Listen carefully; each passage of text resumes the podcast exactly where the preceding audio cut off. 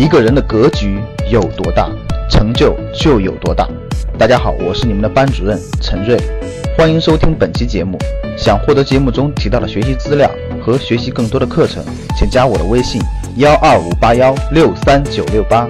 我的微信是幺二五八幺六三九六八。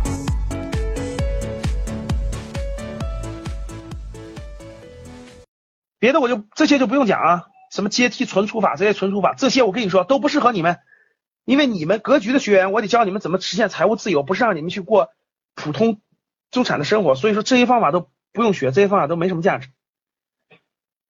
聪明理财定律，什么七什么七二定律，这些一点都不重要，别学这种，这种这种都是大家看这种一看就是忽悠人的，看 就是如果你银行存十万块钱，年利率是百分之二。每年利滚利的话，利息存钱的话，三十六年才能到二十万。各位想想，三十六年以后，你二十万值多少钱啊？连连个菜都买不起了。大家听懂了吗？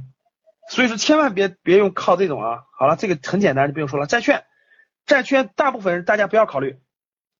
债券主要指什么？主要指国债，主要指国债和公司债。我这里给大家解释一下啊，什么叫国债和公司债？国债大家不用说了，国库券就以前把。以前父母都买国库券，你们知道吧？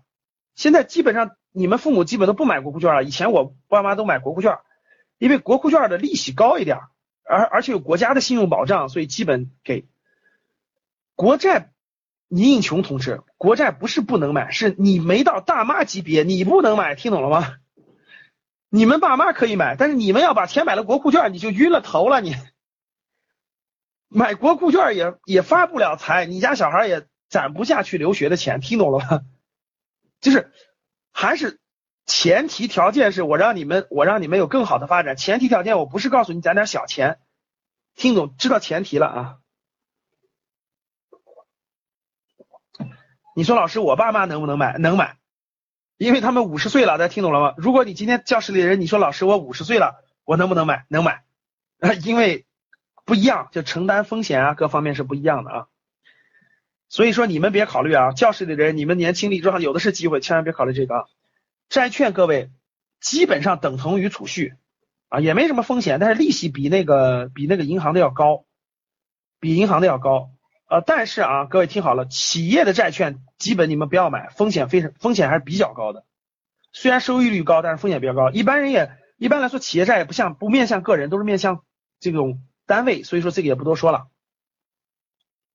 债券有很多，这些都是面向五十岁以上大妈的啊，你们就别考虑了，教室里的人啊，别考虑了啊，别把钱放在这里面，你们不值得放这里面啊。